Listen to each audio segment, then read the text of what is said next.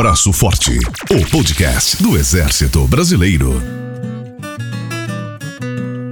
O cenário contemporâneo é marcado por transformações constantes, rápidas e impactantes. Nesse contexto global de conjuntura complexa e incerta, é que o Brasil e o Exército Brasileiro estão inseridos. Como instituição de Estado, a Força Terrestre acompanha essas transformações. Com nove meses de comando, o general de Exército Edson Leal Pujol está liderando o Exército Brasileiro. É com ele que vamos conversar sobre a nossa força. Da sede do Centro de Comunicação Social do Exército, o nosso primeiro episódio do Braço Forte, o podcast do Exército Brasileiro. Eu sou o Major Daniel Dutra e, da Major Silvia Martins, vamos conversar com o nosso comandante, General Leal Pujol. Daniel Dutra, o comandante do Exército Brasileiro, general de Exército Edson Leal Pujol, é da cidade de Dom Pedrito, no Rio Grande do Sul. Ingressou no Exército em 1971, com 16 anos de idade, na Escola Preparatória de Cadetes do Exército. Concluiu a Academia Militar das Agulhas Negras em 1977, como primeiro colocado de sua turma. Também foi primeiro colocado no curso de aperfeiçoamento de oficiais e novamente no curso de Comando e Estado-Maior do Exército.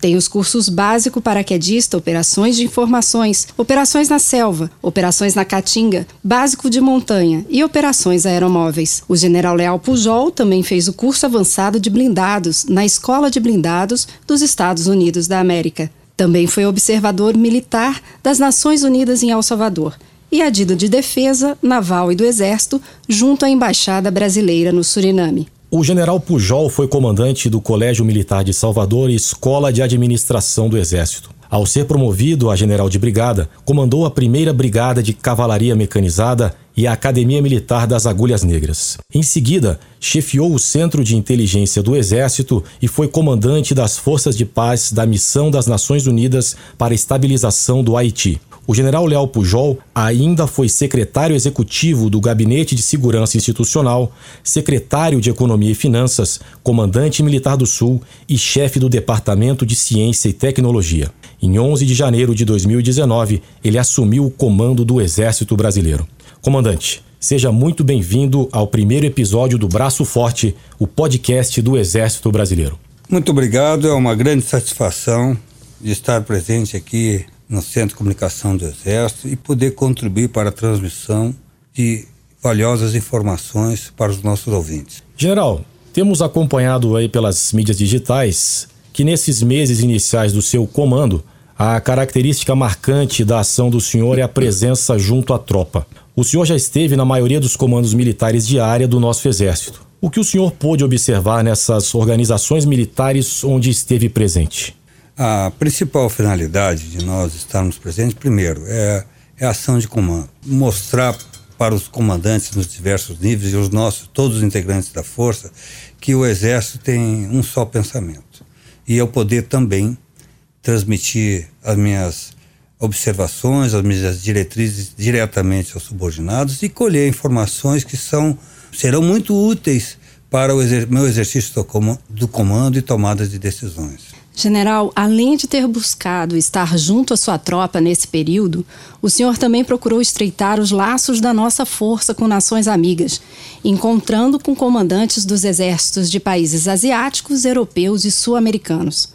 Nessas ações de diplomacia militar, destaca-se a presença do comandante do Exército Brasileiro pela primeira vez na Indonésia e no Japão General, como foi essa troca de experiências e de conhecimentos com os comandantes desses exércitos? Vale a pena ressaltar da nossa tradicional integração com os exércitos do nosso entorno regional, particularmente América do Sul e alguns países que têm grande contribuição ao longo da nossa história na formação do nosso exército e na participação de diversas missões. Mas é natural que num mundo extremamente dinâmico, hoje praticamente sem fronteiras, que a gente busque ampliar a integração, é, a cooperação com outros exércitos. É nesse sentido que nós fomos é, buscar visitar países que já temos relações tradicionalmente para fortalecê-las e também buscar novas parcerias, principalmente olhando a capacidade militar e o tamanho desses países de, no contexto internacional, sua importância e particularmente das Forças Armadas. Destaco aí, fruto da sua pergunta, a nossa ida ao Japão é um país que é uma das maiores economias do mundo, detentor de, de tecnologia de ponta, um dos países com maior índice de pesquisa desenvolvimento e inovação que nós podemos é, encontrar no contexto internacional e é nesse sentido que nós fomos ao Japão buscar essa interação, ampliar essa parceria. Já temos é, participado com eles de atividades importantes como missão de paz e outras, mas é, nossa intenção é de ampliar e abrir novas portas. Com a mesma intenção, a Indonésia. A Indonésia é um país com 270 milhões de habitantes, então pouco conhecido para nós mas o exército deles tem muita semelhança conosco. Então, nesses dois países, nós fomos buscar áreas como, por exemplo, cooperação da, na defesa cibernética. Os dois países enfrentam condições adversas climáticas e meteorológicas, então nós estamos ampliando a nossa capacidade de ajuda humanitária no exército. Fomos buscar a possibilidade de ter parceria nessas áreas, na área de blindados, na área de comando e controle, na área de missão de paz. Nesse sentido que nós fomos nesses países e encontramos uma, um ambiente extremamente propício para ampliar e fortalecer as áreas que nós já temos com esses países. General Léo Pujol, nesses meses o senhor também esteve no norte do país, em diversas unidades e acompanhando o trabalho dos nossos militares em ajuda humanitária na Operação Acolhida. Também participou de diversas atividades no sul do Brasil, inclusive verificando os trabalhos no terreno de cooperação com a infraestrutura do Estado na duplicação de estradas. Esses exemplos demonstram o emprego dos nossos soldados em diversos tipos de missões. O que o senhor ressalta desses trabalhos, general? Bom, em primeiro lugar, é, foi a oportunidade que eu tive de visitar tanto o Comando Militar do Norte e o Comando Militar da Amazônia. Nessa, nessa viagem, eu tive a oportunidade, para mim, a experiência profissional de conhecer a, a brigada mais nova do Exército Brasileiro, a Brigada da Foz. Já conhecia o Comando Militar do Norte, conhecia o estado do Pará e, e do Amapá, mas a brigada ainda para mim era desconhecida como uma nova, uma nova grande unidade do Exército. Então pude constatar a importância dos trabalhos e o, o adiantado da, da implantação dessa brigada. É, seguindo, nós tivemos a oportunidade de passar no Comando Militar da Amazônia e, junto com o comandante general Nardi, nós fomos à Operação Acolhida. Estivemos no estado de Roraima e pudemos ver o trabalho de excelência que o Exército Brasileiro está fazendo junto com as demais agências sobre uma operação coordenada pelo Ministério da Defesa.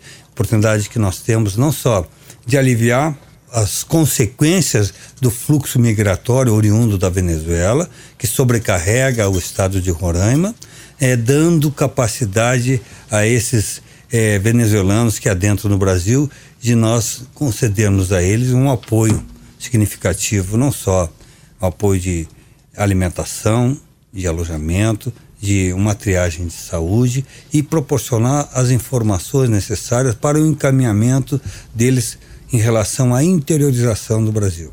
Junto com as demais agências nacionais e internacionais, o nosso exército, o nosso soldado está se destacando, não só pela sua capacidade de ajuda humanitária, como de planejamento e organização e a condução primorosa de uma de, de, ao executar uma operação muito complexa. Então isso nos dá orgulho. É um trabalho que é realizado incessantemente, todos os dias da semana, dioturno, é, que é uma característica do soldado brasileiro, do nosso exército, na nossa profissão. A dedicação exclusiva, integral, sem hora para terminar, seja sob quaisquer condições é, climáticas e meteorológicas.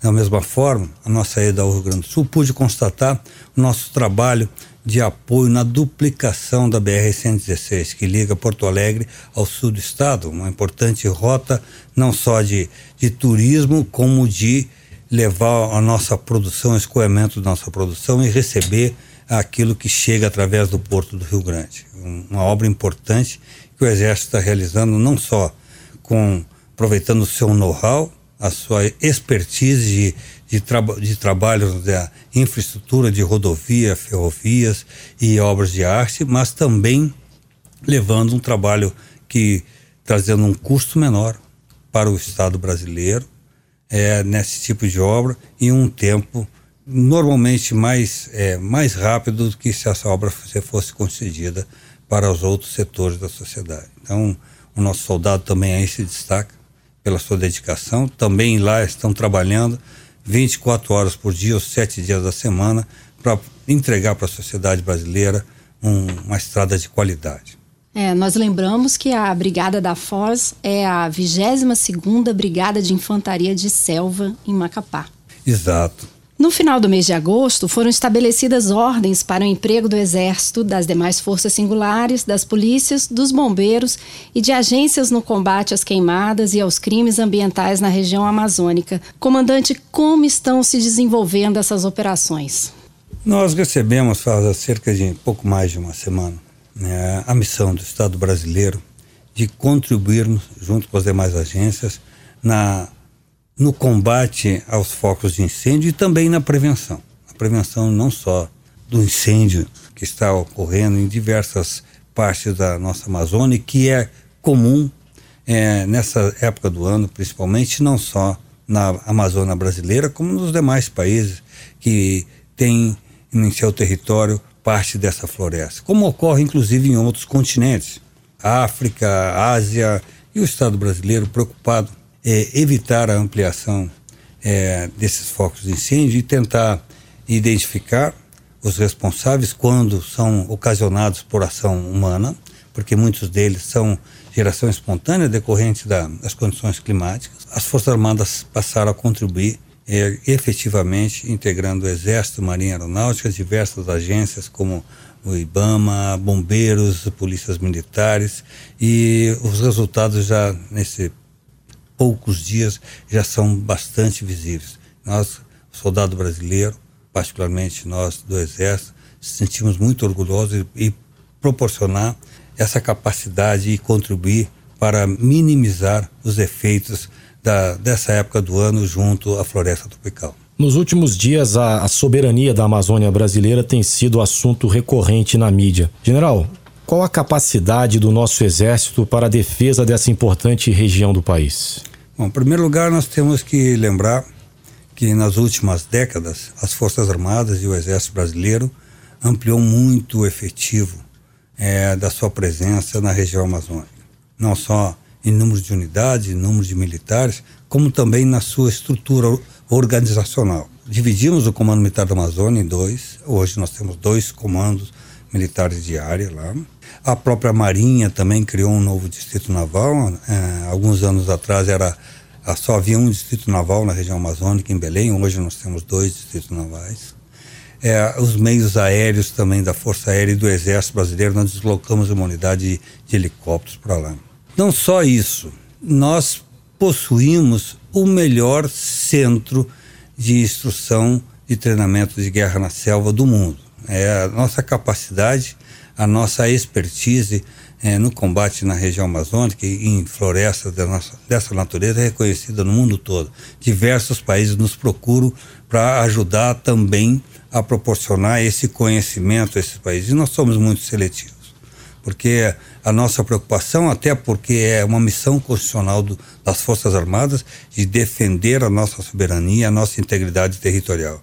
Então, pode ter certeza que as Forças Armadas brasileiras e o Exército têm se preparado da melhor maneira possível de, para cumprir essa missão constitucional, de defender a nossa integridade territorial e defender a nossa soberania. General Leal Pujol, os integrantes do Centro de Comunicação Social do Exército agradecem a atenção especial e a disponibilidade do senhor. Foi uma grande honra ter o nosso comandante inaugurando o Braço Forte, o podcast do Exército Brasileiro para o comandante do Exército, é uma satisfação muito grande e uma honra poder participar de mais esse meio de comunicação da nossa instituição, levando informações de interesse do nosso público interno e externo. O Exército Brasileiro está sempre pronto para contribuir com a nossa sociedade nas missões em que elas requeram a participação das Forças Armadas e do Exército. Então, o comandante do Exército se sente muito honrado e muito grato de poder participar dessa primeira edição do nosso podcast. Este episódio do Braço Forte vai ficando por aqui.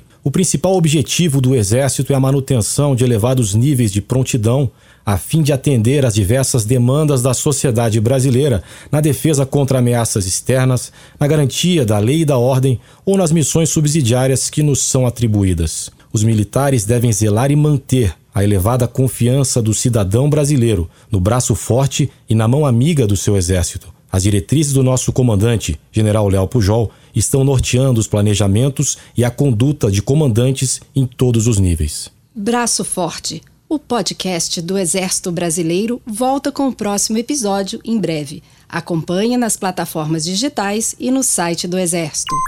Braço Forte, o podcast do Exército Brasileiro.